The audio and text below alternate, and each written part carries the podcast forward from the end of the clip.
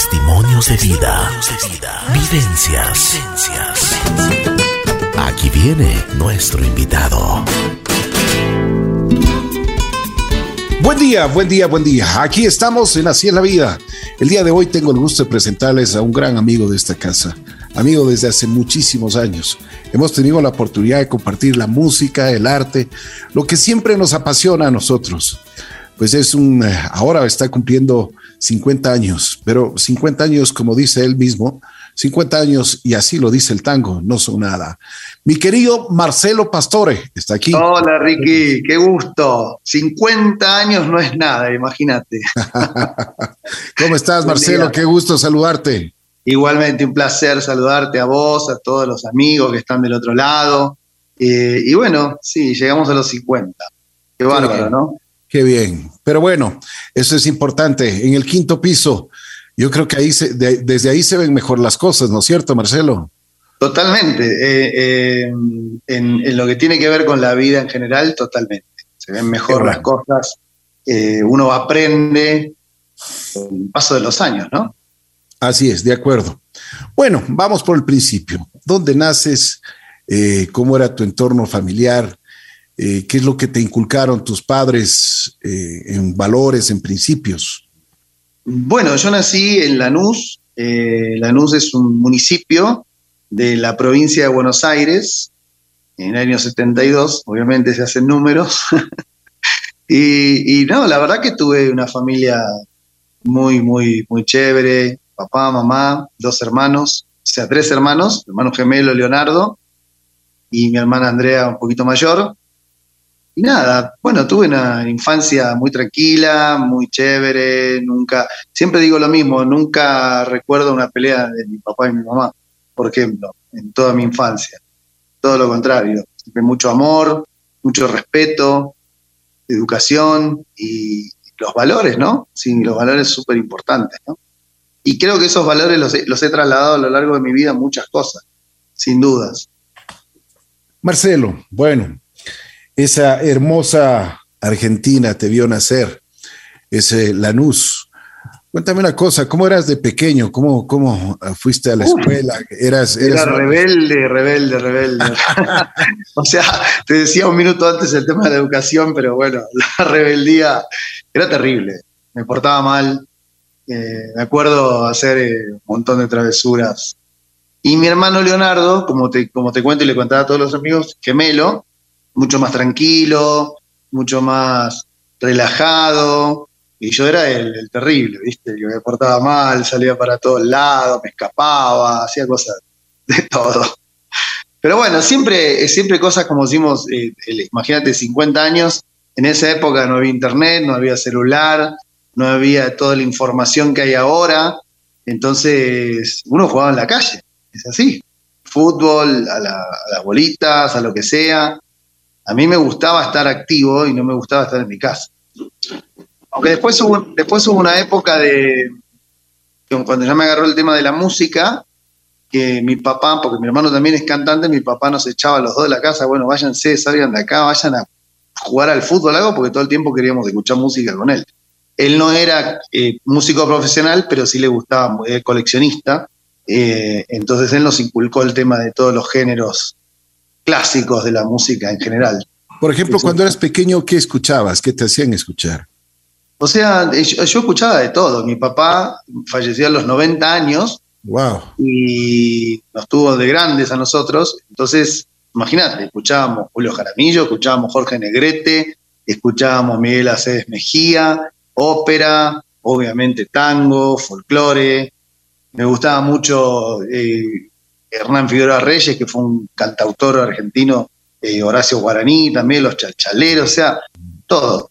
Todo lo, que, todo lo que tiene que ver con la música buena, ¿no? De calidad. Eh, me gustaba Elvis, me gustaban los Beatles, me gustaba Nino Bravo, o sea, no te puedo decir algo puntual, era de todo.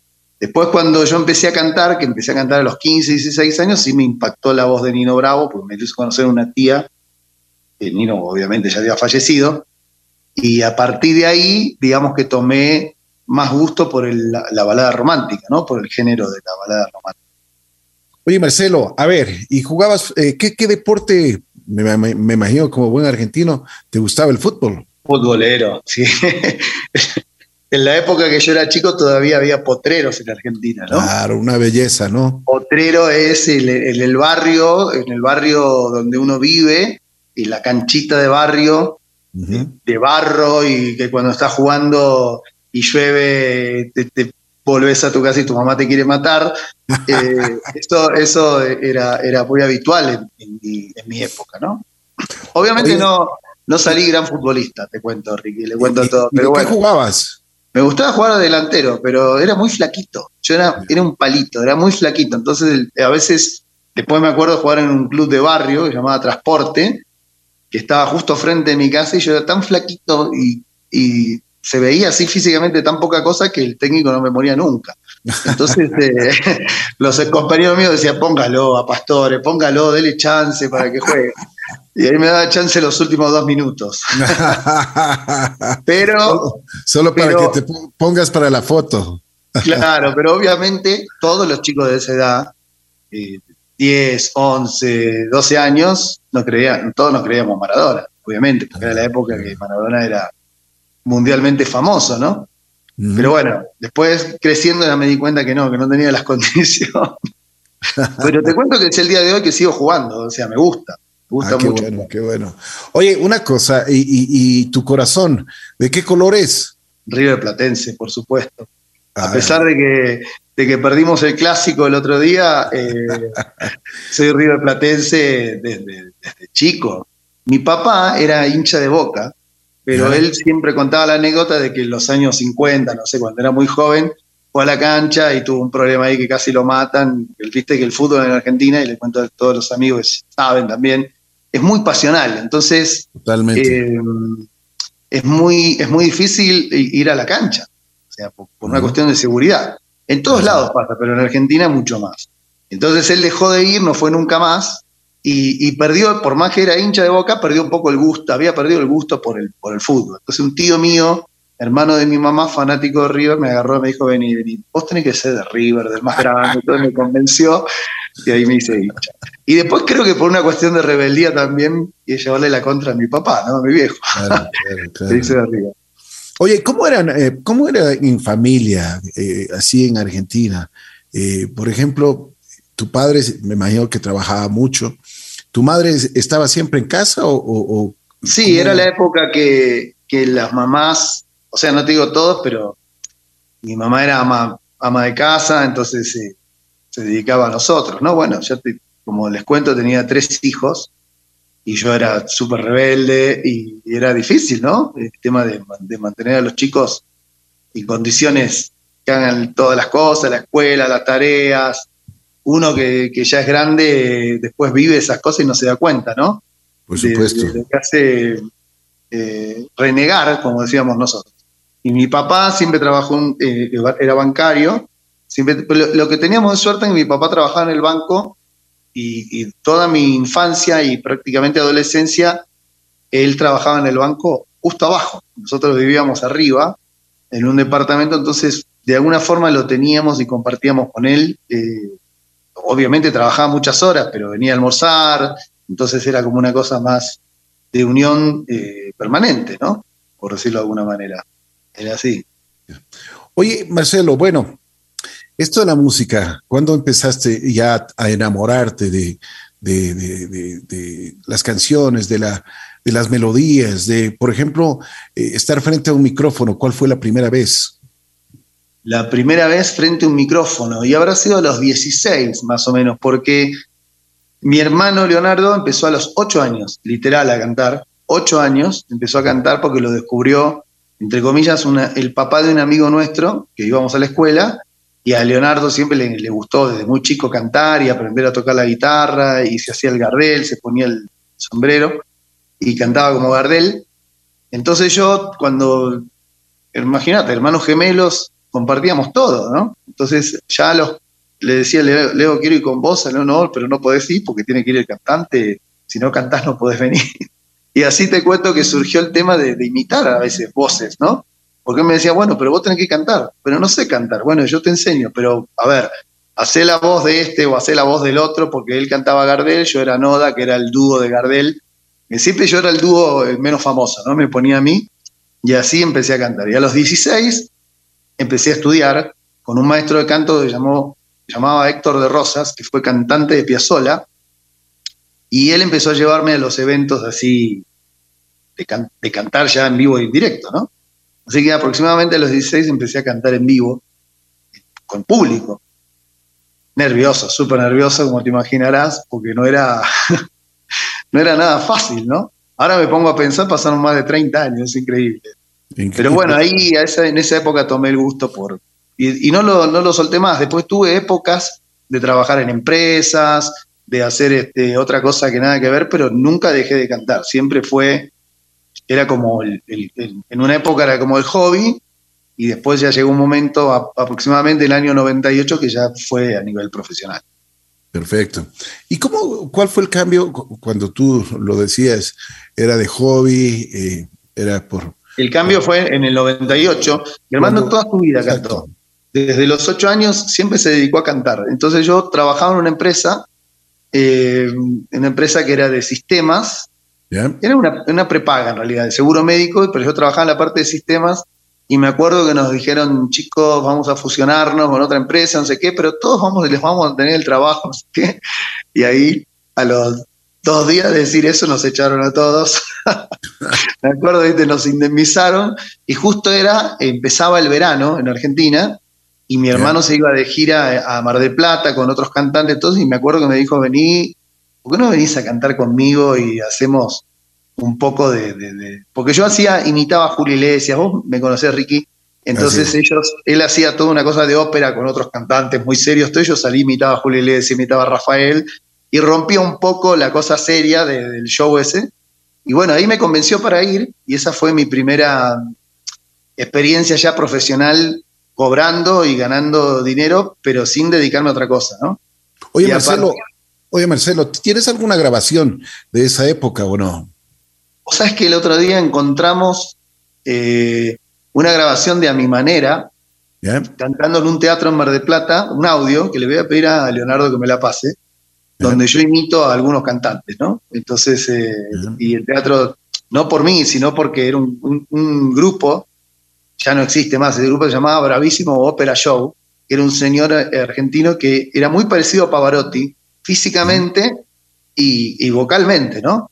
Entonces, y era un genio para armar los conciertos y todo, porque era un genio total. Entonces, eh, ahí la otra vez me mandó mi hermano, que no le tengo que volver a pedir que me lo mande, porque no sé dónde está, un audio de cantando a mi manera, imitando a Rafael, a Julio Iglesias, todo en el teatro. Y bueno, obviamente no soy el mismo, como todas las cosas, ¿no? No soy el mismo cantante que tal vez sea ahora. Yo soy más cantante, digamos, que en esa época, ¿no?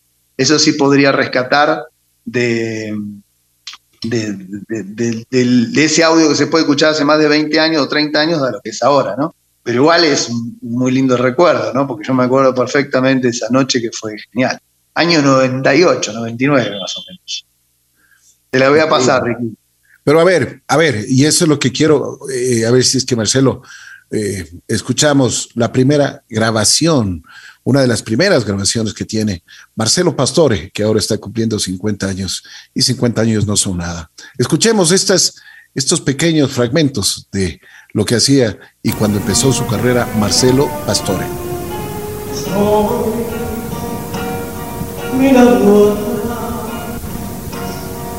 puedo ver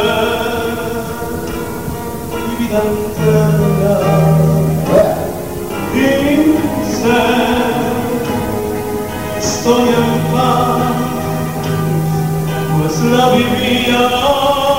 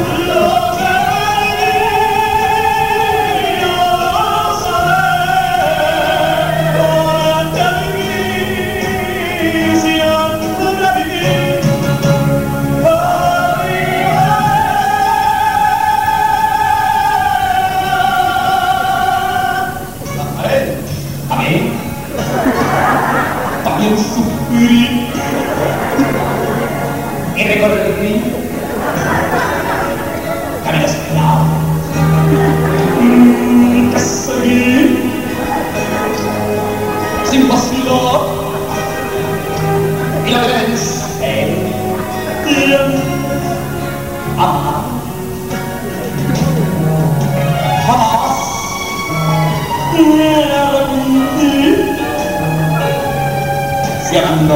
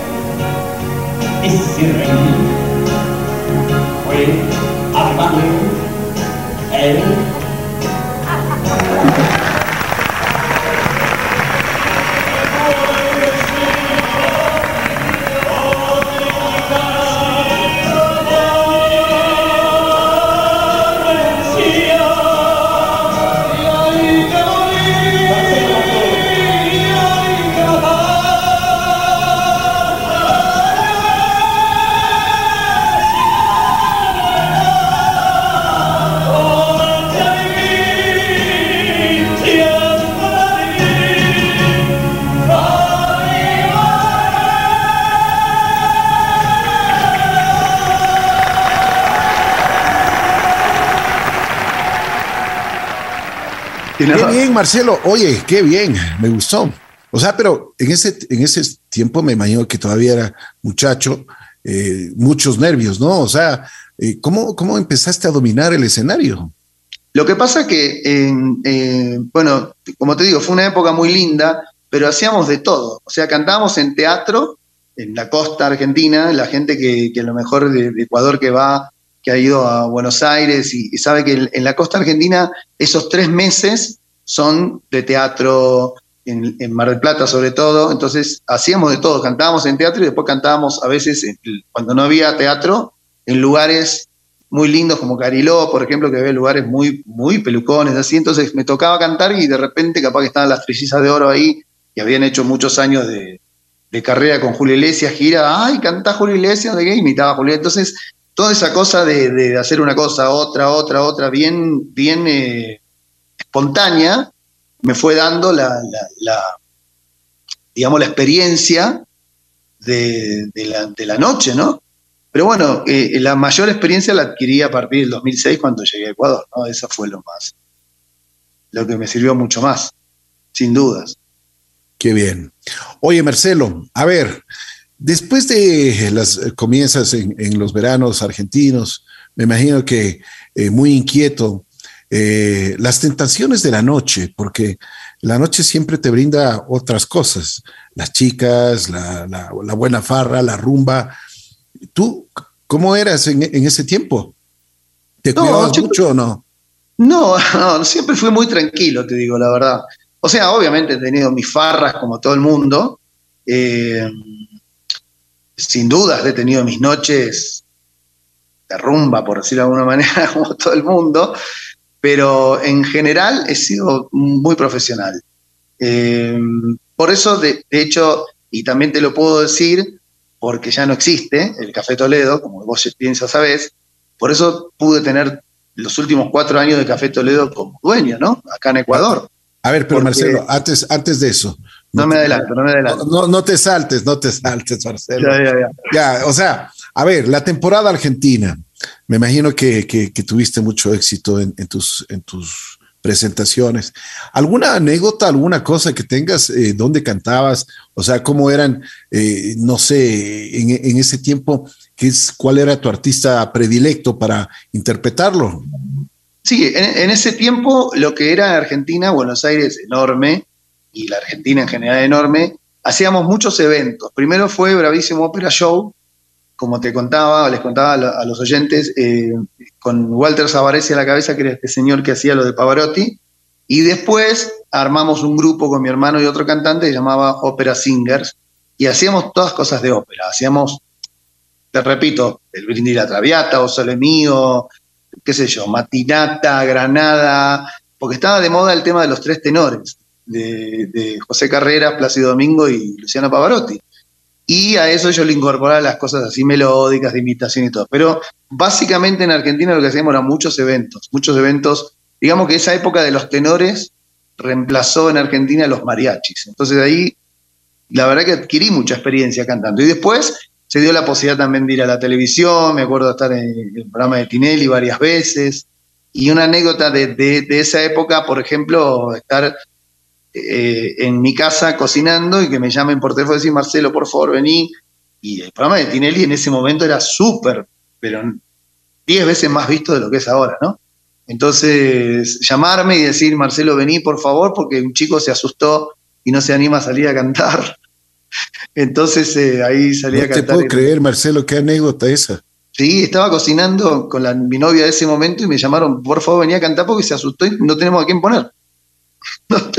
Y en vivo, y te estoy hablando en vivo, ¿no? O sea, tuve que salir corriendo y me acuerdo que hice eh, Pimpinela y Diango, ¿te acuerdas? Ese hombre no quiso hacerte daño.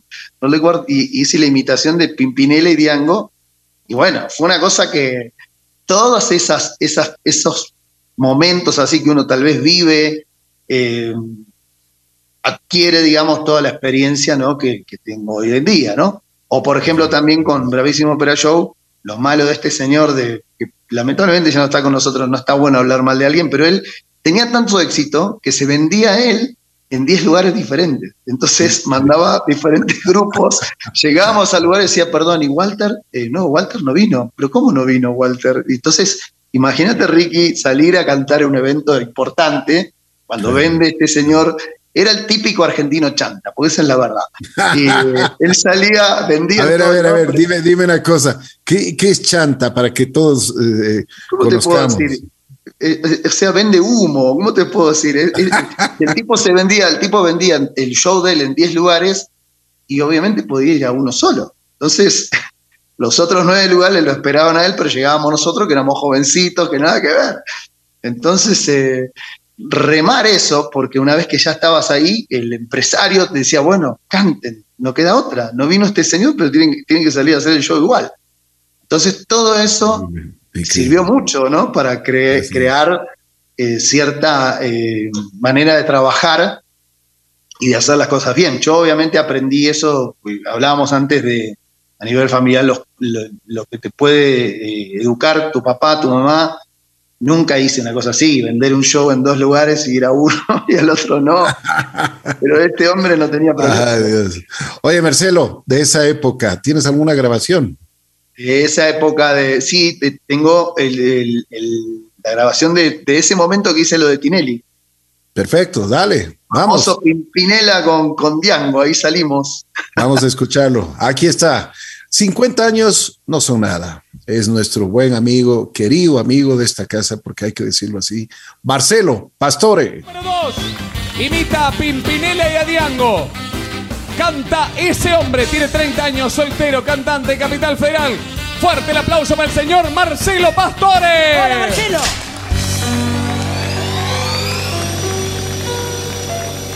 Ese hombre no quiso hacerte daño, no le guardes rencor, compréndelo. Ese hombre solo vino a ocupar el enorme vacío que leía tu amor dejó. Cometí mil errores, descuidé tantas cosas, pero ella sabía que yo no podía vivir sin su amor. Ay, tienes que olvidarla, aunque te haga daño. Tal vez a su lado ya sea feliz, compréndelo. Aunque sé lo que sientes, y yo tengo que decirte lo que ella me habló. Cuéntale que estoy muy bien, que fueron muchos años de soledad, que ya nunca podría volver con él. Convéncela, no lo puedo hacer, convéncela. Ay, pero dile que así es mejor, que al fin ahora hay alguien que piensa en mí, que me dedica tiempo y me da su amor. Ese hombre robó, no fue culpa de él. Ese hombre robó. Ese hombre no quiso hacerte daño. No le guardes rencor. Guarda. Guarda, Marcelo. Cuidado, no. No, ahí no. Tú lo sabes. Es tu amigo y te quiere. No. Oh, guarda. Porque ese hombre soy yo. Muy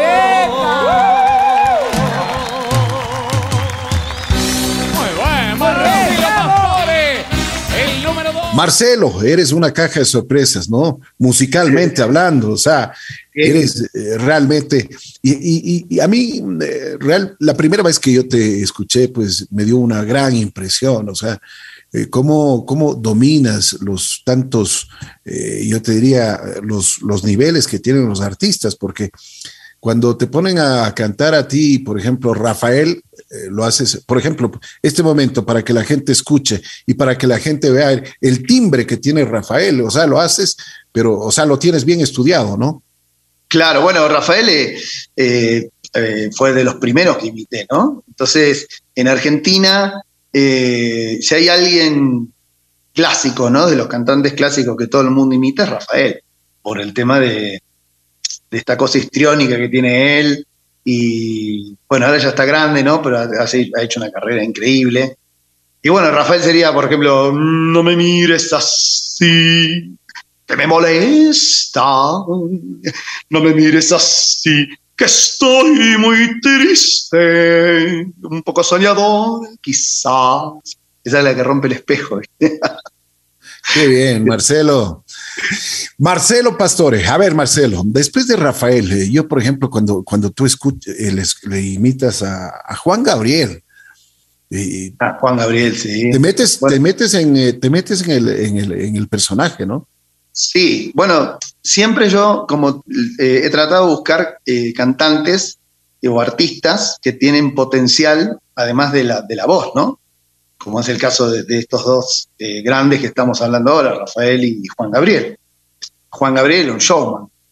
Eh, Yo nunca podría estar a la altura de Juan Gabriel en mi vida, eso es clarísimo, ¿no? Pero Juan Gabriel bailaba, cantaba, actuaba, hacía todo. Entonces, ayuda mucho eh, más allá de tener ese don, de, entre comillas, de, aunque es muy difícil imitarlo así, ¿no? A capela, sin, sin micrófono, sin nada, ¿no? Pero bueno, eh, más allá de tener ese don, sí, buscar el potencial. Y eso es un poco de lo que vamos a ver eh, en unos días, ¿no? También. Que no quiero contar mucho, pero bueno. Entonces, eh, Rafael, probablemente ya de mí te has olvidado. Y mientras tanto yo Ricky, te seguiré esperando. No me he querido ir. Este Marcelo. Bueno, a ver, Marcelo, cuéntame, ¿qué te hace venir a Ecuador? ¿A qué edad vienes? ¿Por qué vienes? ¿Qué te atrae de Ecuador? Ecuador, eh, bueno, yo tenía un amigo, Jorge González, eh, él en el año... Él, él no era el chileno de los prisioneros. No, no, no, no. no. en el año 2005, él viaja a Buenos Aires con, con la que actualmente es su esposa, porque quería que ella conozca eh, Argentina y, en el 2006 se iban a casar. Entonces, cuando yo los, los acolité, los acompañé a algunos lugares, canté en algún evento para ellos. Entonces, cuando vuelven a, a Ecuador, ella me escribe por Facebook que me dice, Marcelo, sería buenísimo si vos pudieras venir al casamiento, porque Jorge, la familia de Jorge no está, no va a estar presente, entonces quisiera darle una sorpresa. Bueno, yo no pude venir a, la, boda, pero cuando él se enteró, me insistió, me insistió y me dijo, Marcelo, tenés que venir porque la música que vos haces acá pegaría muy bien, a la gente le encanta. Me acuerdo que él me decía, la música corta venas, yo decía, ¿de qué habla este hombre? ¿Corta venas? ¿Qué? No entendía. Y bueno, al final, eh, una de esas tantas temporadas que hacíamos en Mar del Plata, la del 2005, verano del 2005, me fue, no, verano del 2006, fue mal. Y a raíz de eso dije, bueno, yo voy a probar suerte en Ecuador. Y bueno, decidí venir. Y así fue. Nunca pensé en realidad, Ricky, te cuento que me iba a quedar tantos años, ¿no? Eh, era una cosa de venir un tiempo, conocer otro país, hacer eh, un poco de música en otro lado, vivir nuevas experiencias. Nunca pensé que me iba a pasar todo lo que me pasó en los 16 años que estoy acá. De hecho, tengo un amigo argentino que me imagino conocerás, Ángel Amosa, eh, que es un gran cantante argentino, y, y él cantaba conmigo con mi hermano en Argentina. Yo le dije, chicos, yo me voy a Ecuador, voy a ir una temporada, ¿eh? ver. Y, y le dije, bueno, cuando yo esté allá y ya me establezca y todo, ustedes van a viajar. Y, y al final se dio. Ángel vino conmigo a hacer una gira y se quedó acá, está casado, tiene una hija. Qué bien. ¿no? Eh, digamos que nos cambió la vida a varios. Y Leonardo, mi hermano, vino varias veces también a hacer conciertos de tango. Y bueno, ama a Ecuador, también le encanta. Oye, me imagino, me imagino que estos tus amigos estarán en los 50, 50 no. 50 años no es nada, ¿no? Ah, Claro. estarán, Sí, ¿no? va, va a ser una noche eh, muy emotiva. Wow. de muchas sorpresas, porque mm, primero, la, la- la verdad, la parte artística, Mm, hemos armado algo muy, muy lindo, ¿no? Con Qué bien. teatro- Así estaba viendo, así estaba viendo que tienes cuerdas, tienes metales, tienes, bueno, muchísimas cosas. Sí, Eh, somos, somos eh, 22 personas Wow. en el centro. Entonces, Qué bien, eh, qué bien. Me alegro. O sea, es un espectáculo sin igual. Yo, yo la verdad que considero que eh, es un concierto nacional, ¿no? Qué bien, Porque yo vivo bien. acá en Ecuador, entonces es una apuesta y, no es fácil después de todo lo que pasó la pandemia y, salir al ruedo otra vez. Pero yo estoy muy contento primero por el teatro, porque el teatro está de moda y está muy lindo. Segundo, por, lo que vamos a hacer artísticamente, que es el tributo a estos ocho grandes de la balada. Eh, y además, eh, la parte de los amigos, ¿no? Va a estar la la Toquilla, que es amiga de muchos años, Ah, invitada. qué linda voz que tiene. Qué personalidad y además es, es regia, muy guapa, ¿no? Tremenda, es uno de los, de, la- de los máximos exponentes de la música nacional, sin dudas, que se destaca a nivel internacional, ¿no? Bueno, yo con, con, con la Toki somos amigos del año 2006, desde que yo llegué. Entonces, estoy muy contento de que ella esté y además le cuento a la gente que está del otro lado que va a hacer algo diferente. No voy a Bien. contar qué, pero vamos a hacer algo diferente con ella. Las sorpresas no se dicen. Pero bueno, a No ver, Marcelo, de las primeras épocas, de los primeros días que tú tuviste aquí en Ecuador, debes tener alguna grabación, ¿no es cierto? Del, del año, del, del año que yo llegué, eh, hay alguna cosa por ahí. Ya, a ver, vamos a escuchar. Esta, este es un programa especial que lo hemos dedicado En el Café los- Toledo. en el Café Toledo. 50, 50 no suena, ¿no? Bueno, 50 con Marcelo Pastore, aquí en La Bruja. duele más a Dios que el peor castigo que me imponga Dios. El amor de mi vida ha sido tú.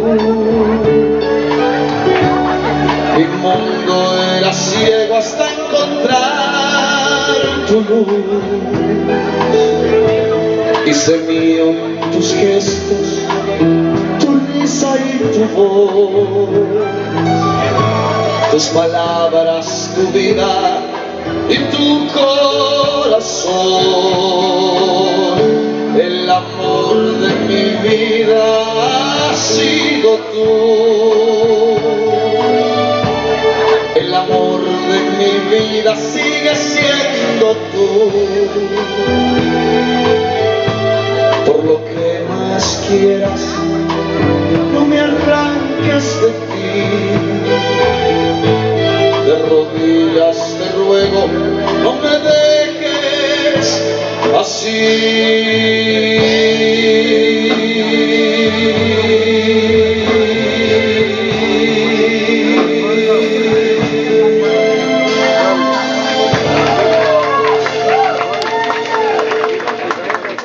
Marcelo, aparte de la, del ambiente musical, ¿qué más te da Ecuador? ¿Qué es lo que atrajo de, de ti? ¿Por qué te has quedado aquí en Ecuador?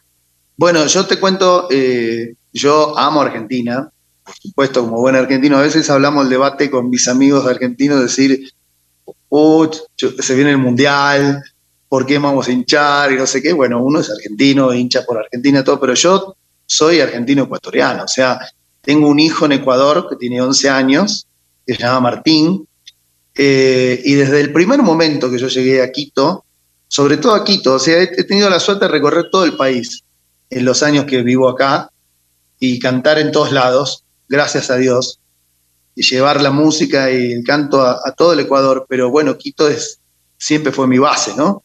Yo desde el primer momento me sentí como en mi casa, no sé cómo explicar eso, es algo que, no sé, tal vez en otra vida fui ecuatoriano, no lo sé, pero es algo que, que es perfectamente, absolutamente normal para mí.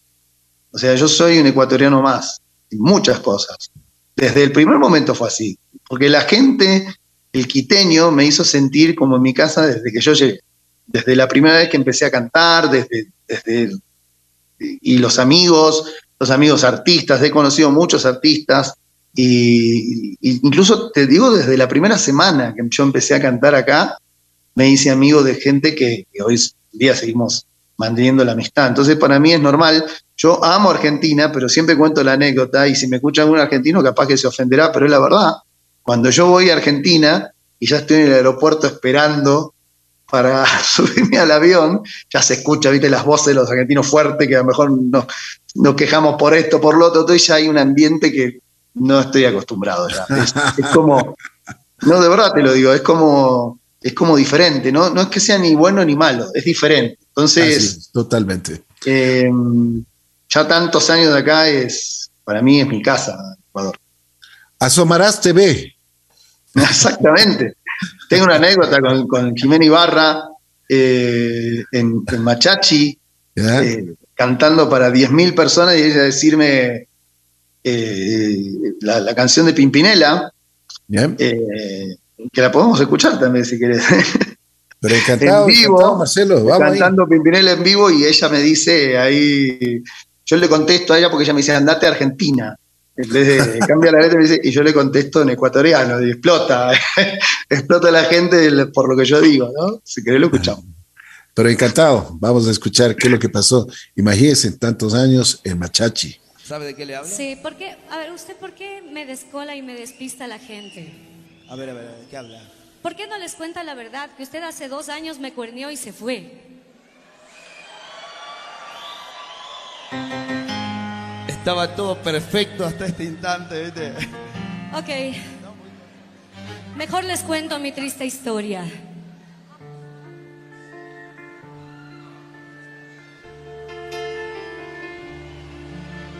Hace dos años y un día que vivo sin él. Hace dos años y un día que no lo he vuelto a ver. Y aunque no he sido feliz, aprendí a vivir sin su amor. Pero al irlo olvidando, de pronto una noche volvió.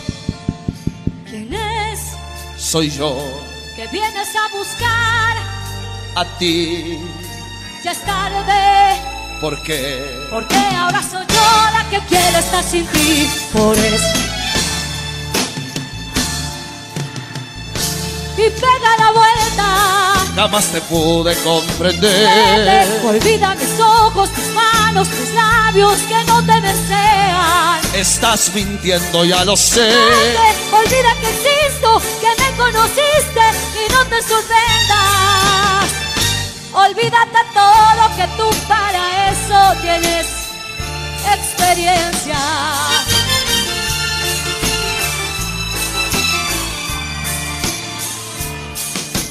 En busca de emociones, un día marché de un mundo de sensaciones que no encontré. Y al descubrir que era todo una gran fantasía, volví. Porque entendí que quería las cosas que viven en ti. Adiós, Ayúdame, no hay nada más que hablar. piensa un poquito en mí. Adiós, Porque porque ahora soy yo la que quiere estar sin ti. Por eso vete, olvida mi nombre, mi cara, mi casa y pega la vuelta. estás mintiendo, ya lo sé. Vete, olvida mis ojos, mis manos, mis labios que no te desean. Por eso vete.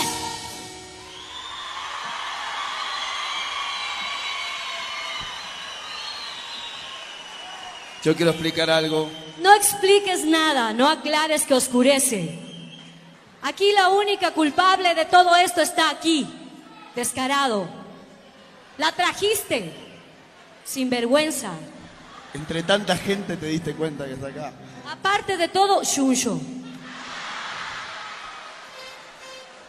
O como dirían en tu país, boludo. Yo sé dónde está.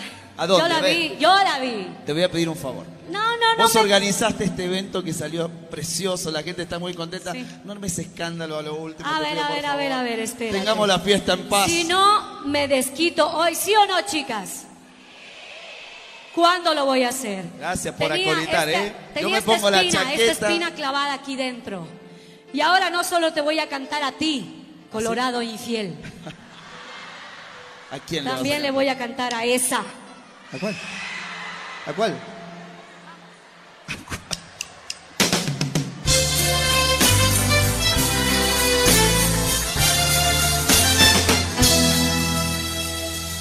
Ven aquí. Que vengas, te digo. Hace seis Eso años que sí acá. aprendes, Hace eso sí años. aprendes, ¿no? Boludo. Ella es, ¿no? cuál? Ay, qué linda, divina, preciosa. Bueno, quiero decirte algo. ¿Cómo dice maestro? ¿Cómo dice maestro? A esa que te aparta de mí, que me roba tu tiempo, tu alma y tu cuerpo, ve y dile ¿Qué quieres? que venga, que tenga valor, que muestre la cara y me hable de frente si quiere tu amor. ¿Para qué? A esa que cuando está contigo va vestida de princesa. A esa que no te hace preguntas y siempre está dispuesta. A esa vete y dile tú que venga. ¿Para qué? No le doy mi lugar. ¿Qué quieres Que probar? recoja tu mesa, que lave tu ropa y todas tus ¿Pero qué miserias. quieres demostrar? Que venga, que se puede ¿Y qué vas a Solo que conseguir? soy capaz de darte las cosas que yo te di. A esa, a esa. No te pongas mal. Te lo pido por favor. Ahora estoy con vos. No te pongas más. Como dice Fernando del Perdón, Río no, ca- cállate, cállate. hace un ratito, perdóname. Ah, no, no, no, no. Mira, Perdóname. ahora, ahora que andas medio rara, que andas cantando Juan Gabriel Ah, y que andas cantando Rafael. hablando de eso, yo me pongo la chaqueta, No, hago la espérate, mariconada. no, no, no, es que ahora no sé si eres ese o esa.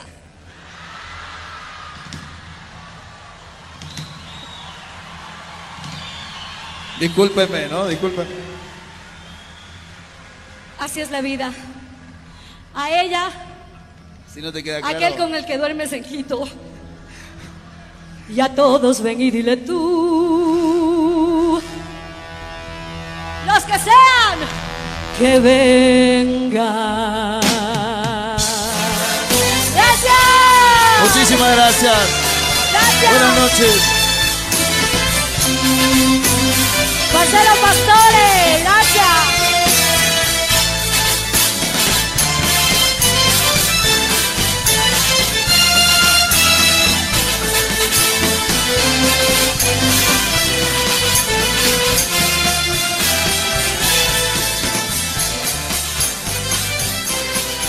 pareció mi historia? Triste, ¿verdad? Marcelo, qué anécdotas, pues realmente 50 Muchas años, anécdotas, ¿no? Como tú dices, no son nada. Amigos, amigos muchos, me imagino que debes eh, haber conquistado muchos corazones aquí también. Debes haber roto muchos corazones. Sí, eh, eh, rompí y me rompieron. no sé. Hay una, hay una, una canción eh, que también es sorpresa, ¿no? Pero que es la canción final del concierto que habla un poco de eso, ¿no? De- del tema del, del amor, del desamor y de que se me ha pasado media vida, porque un poco lo que transmite es eso. Me ha pasado media vida y no me di cuenta. Eh, pero eso lo dejamos para el teatro. ¿les parece? Así es, así es. Bueno, Marcelo, ¿qué, hace- qué haces, por ejemplo? Y cuéntanos un poquito, porque eh, un día nos pusimos a conversar contigo, tomándonos un vinito, de que la parrilla argentina, pues, es algo especial. Y tú me decías, tenemos que hacer una parrilla, pero ojo, ahí nadie mete la mano en el, en el Totalmente. parrillero, o sea, no, nadie puede meterla. A ver, Nadie cuéntame, puede. ¿cómo, cómo, cómo, cómo es? Porque yo sé, bueno, me han invitado a algunos amigos argentinos cuando he tenido la oportunidad de estar en Buenos Aires, he visto eh, cómo lo hacen. Es una manera muy, muy particular, muy singular. es, toda, es todo un proceso, ¿no? Es, Así eh, es. No es solo el hecho de prender el carbón o la leña o lo que sea. Eh, yo, por ejemplo, les pongo un ejemplo, yo hago un asado y si hago un asado y no tengo una copa de vino ahí al lado, no puedo hacer el asado. O sea, tengo que tener la copita de vino mientras prendo el fueguito y la picadita también. La previa nuestra es la picadita con jamoncito, quesito, salame. Pero lo que no puede pasar es que venga alguien y te diga, che, esto me parece que necesita más fuego, ¿no? O está, o está muy, esto no, no te puede pasar. No puede pasar. Es lo peor que le puedes hacer a un argentino. Vos tenés que estar ahí, encostadito, y, y- y el que hace el asado es el que manda. y el que maneja los tiempos del, del fuego, porque no, todo no todos los cortes de carne llevan la misma temperatura, ¿no? Así es, así Hay es. cosas que se hacen más lentas, hay cosas que se hacen más rápido, pero siempre, ah, no sé si decirte esta palabra, pero voy a decir, porque estamos- siempre, siempre te toca algún boludo que está en el medio metiéndose, sí, que se queda el que sabe y te pone de mal humor. Así Eso no le, no le puedes hacer un parrillero. Entonces, Eh, eh, Marcelo, Marcelo, por ejemplo, eh, para nosotros y eh, para la mayoría de las personas, cuando se habla de parrilla se, se dice el bife de chorizo, el matambre. Pero en Argentina, por ejemplo, ¿cuál es el, el- el- el- el- la carne, el corte, como se dice el corte, pero así un corte particular? O sea, el corte más, más tradicional nuestro es la tira de asado. Es, eh, Tira de asado. Tira de asado. Es la tira, justamente es una tira con hueso, ¿no? Ese, ese es el corte más tradicional nuestro porque es, eh, es el, el que más sale, digamos, ¿no? Del más sabroso. Pero después, a ver, te pongo un ejemplo. Yo he hecho asados acá. Tampoco yo sé, no, no sé tanto, ¿no? De, de carne como para decirte esta parte del vacío de acá, el otro de allá. Pero, por ejemplo, yo he hecho asados acá con amigos, que ya tenemos que hacer, Ricky. Y, y a lo mejor le hago un corte que se llama aranita, que no se consigue tan fácilmente, que es un corte chiquitito, con grasita, pero tiene como la forma de una araña, por eso se llama aranita, y ese sale en dos minutos, vuelta y vuelta, y es riquísimo, es sabroso, ¿no? Entonces, eh, ese es bien popular y lo conseguís en Argentina súper barato. Y acá, si lo haces, sorprendés. Es algo que la gente no conoce, ¿no? Pero bueno, el más, los más tradicionales en Argentina es de la tira de asado y el vacío. Eso no puede faltar nunca en un asado. Bueno, Y las las achuras, por supuesto, ¿no? Claro, claro. Oye, eh, un día eh, tuve la oportunidad de ir de Santiago de Chile a, a Mendoza. Qué, qué belleza, ¿no? O sea, es, es un paisaje, es un paisaje sin igual. Pero una de las cosas que me impresionó es cuando eh, tuve la oportunidad de pararme, había muchos camiones. Eh, la, la típica, o sea, en la carretera, yo vi muchos camiones y dije, aquí me paro. Era un asadero, oye, ahí las carnes casi eh, eran, ¿qué te digo? Unos 30 centímetros del, del, del De piso. ancho.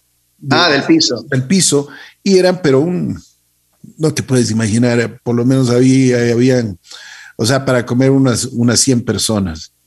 Pero, oye, la, la gente era feliz, pero feliz de hacer el asado. O sea, los cocineros eran y, y cantaban y se vacilaban, y, pero, o sea, todo un espectáculo. Lastimosamente en ese tiempo no había, no había teléfonos así de celulares y, y que podíamos filmar, pero siempre recordaré ese tipo de cosas porque el pueblo argentino vive de eso, ¿no? Esa es una tradición, es una, además que canta, ya te digo, es, es una alegría, ¿no?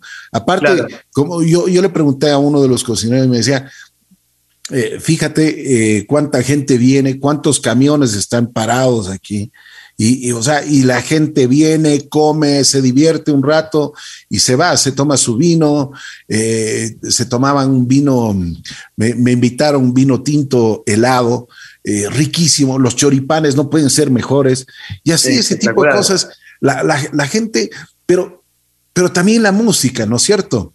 Ahí estaban los chalchaleros, o sea, la música de ellos, la, la música claro, el folclore, el folclore argentino tradicional tiene mucho que ver, o sea, forma parte con, con la gastronomía, de hecho, en, los lugares yo siempre recomiendo a los, a los amigos que van de Ecuador, me ha tocado eh, estar en Argentina y que vayan amigos y llevarlos a algún lado, eh, compartir con ellos en, en, el país, pero digo, el, el, tema del campo es muy lindo también, ¿no? Vas al campo y no es lo mismo.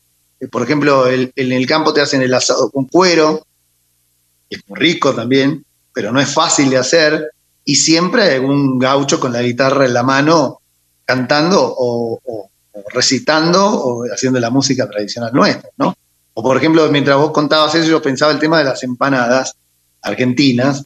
Eh, no es lo mismo la empanada salteña que la empanada tucumana o que la empanada que se hace en Buenos Aires. Cada, cada una tiene su relleno particular, su repulgue, su forma de cerrar la empanada diferente. Bien. Y eso forma parte de, de, lo amplio, ¿no? Que es Argentina y la diversidad que hay. Pero bueno, es, es, un país muy lindo para conocer. ¿no? Oye, Marcelo, eh, ¿qué, ¿qué, tango, por ejemplo, lo, lo interpretas que, con alma, vida y corazón? Bueno, muchos tangos. A mí me gusta mucho el tango, Ricky, me encanta. Pero, por ejemplo, eh, El último café. Llega tu recuerdo en torbellino, vuelve en el otoño atardecer. Miro la garúa y mientras miro gira la cuchara de café, el último café que tus labios con frío pidieron esa vez con la voz de un suspiro. Ellos se juntan, la pareja, a tomar un café porque ella le va a decir que no quiere seguir con él, ¿no? Por eso se llama el último café. Lo deja tomando un café. termina la relación la chica tomando un café. Bueno, hay, hay unas letras de tango que son increíbles. Ya. Yeah. A ver, debes tener alguna grabación de un tango, porque ahora queremos escucharle a Marcelo Pastore en 50. Ya, cantando tango. Vamos, vamos, Marcelo. Dale.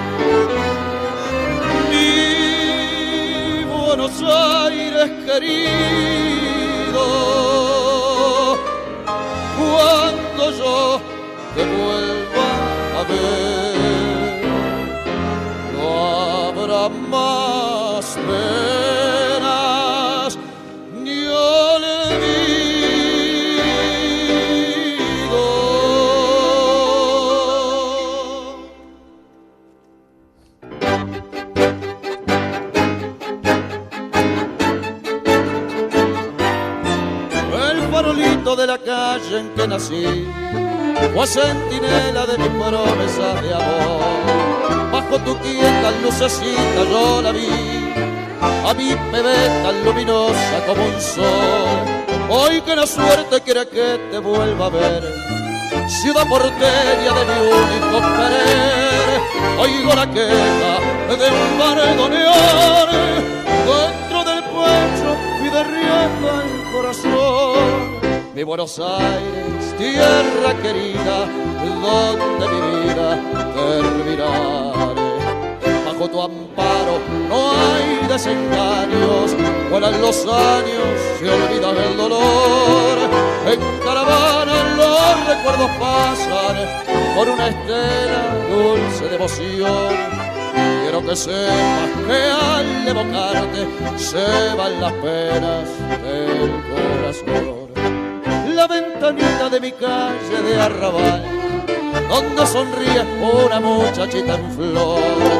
Quiero de nuevo yo volver a contemplar aquellos ojos que acarician al mirar. En la cortada más mareva una canción, dice su queja de coraje y de pasión, y una promesa y un suspirar, borró una lágrima de pena aquel cantar. Mi Buenos Aires querido, oh, cuando yo te vuelva a ver,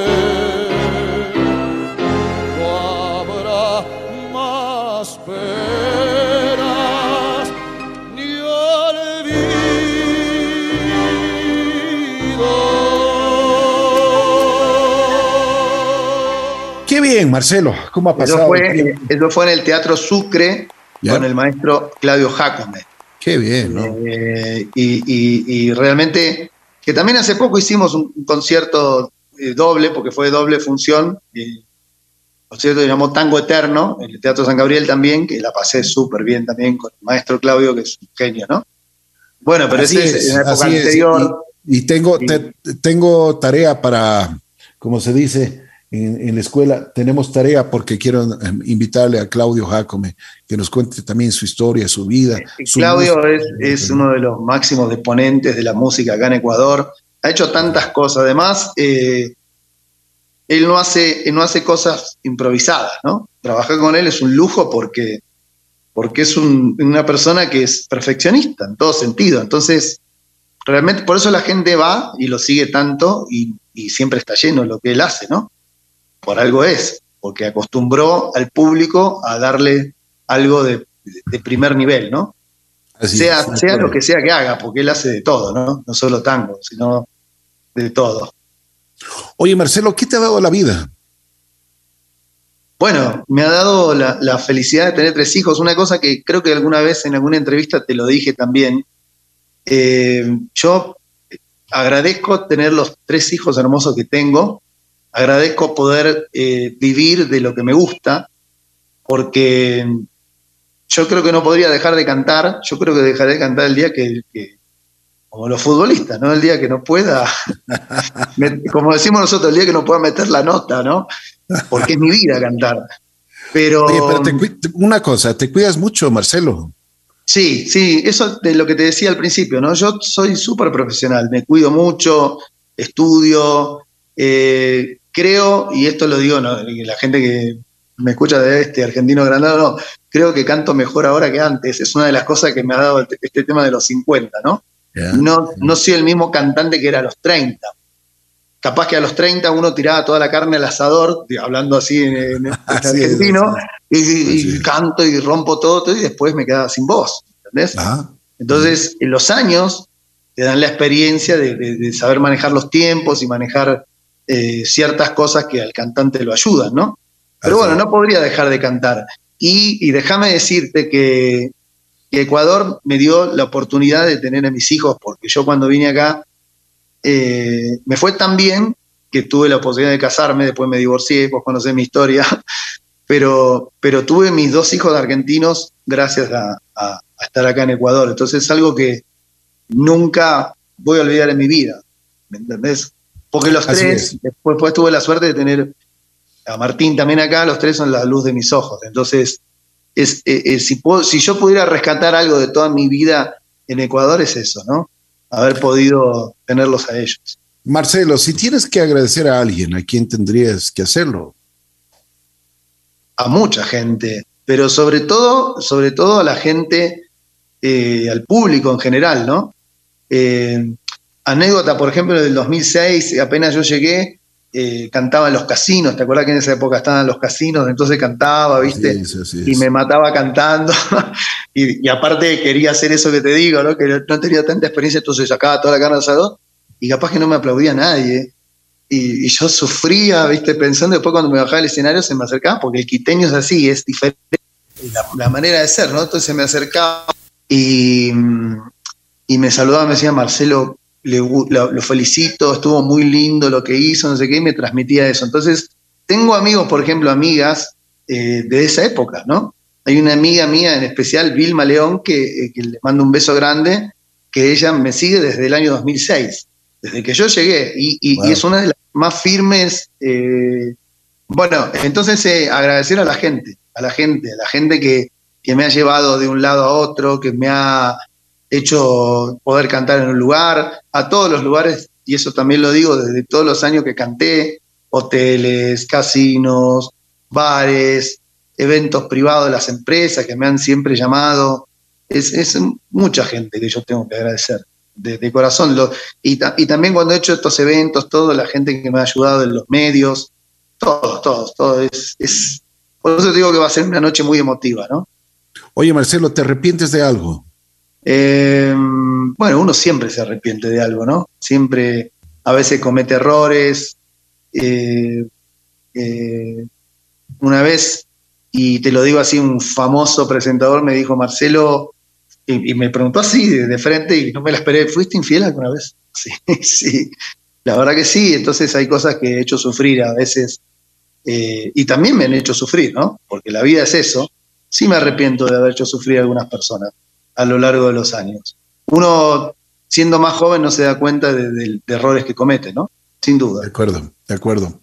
Como yo te había dicho, ya cuando llegas al quinto piso puedes ver un poquito más y mejor. Totalmente, con más claridad ciertas cosas, ¿no? Así es. Así Marcelo, sí, 50 años no son nada.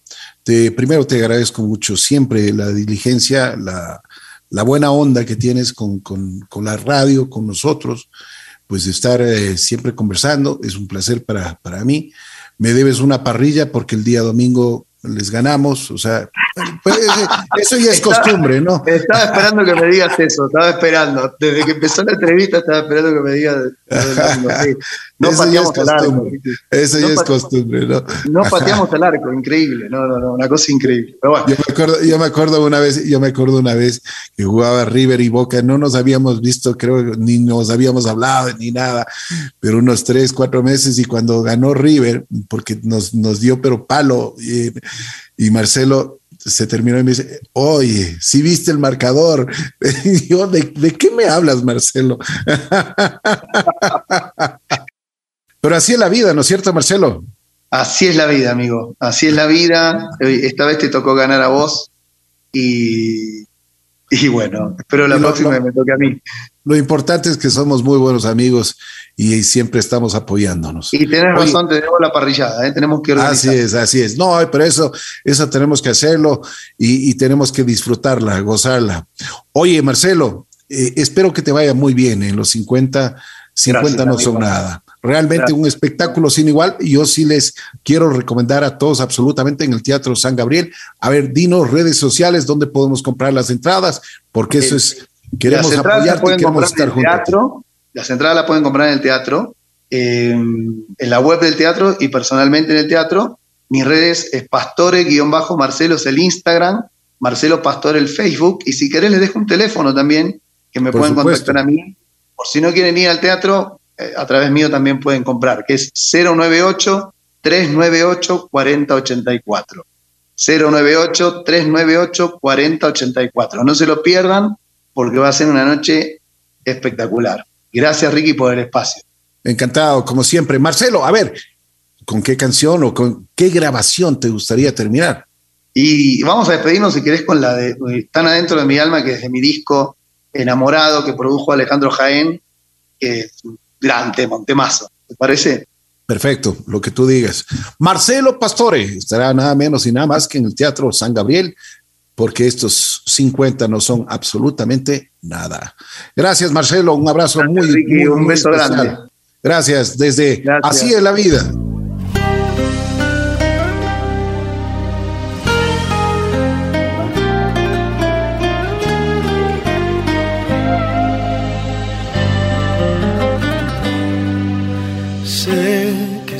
Es imposible que tú y yo volvamos juntos otra vez, que vivamos tan unidos como ayer, a pesar que nuestro amor tan grande es. Me duele no verte y yo sé que estás sufriendo como yo, pero debo acostumbrarme a vivir de tu recuerdo. Y aunque yo quiero olvidarte, ya no puedo. Y es que te llevo tan adentro de mi alma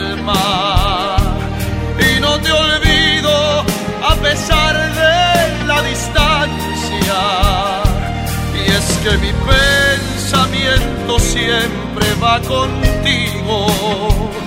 Donde yo vaya, tú estarás siempre conmigo.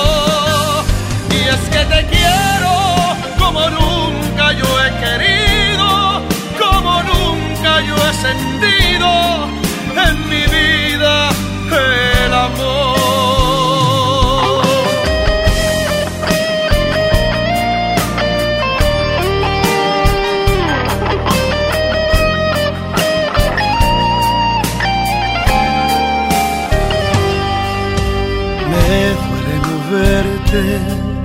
y yo sé que estás sufriendo como yo. Pero debo acostumbrarme a vivir de tu recuerdo. Y aunque yo quiera olvidarte, ya no puedo. Y es que te llevo tan adentro de mi alma. Y no te olvido a pesar de la distancia. Y es que mi pensamiento siempre va contigo. Donde yo vaya, tú estarás siempre conmigo. Y es que te quiero como nunca.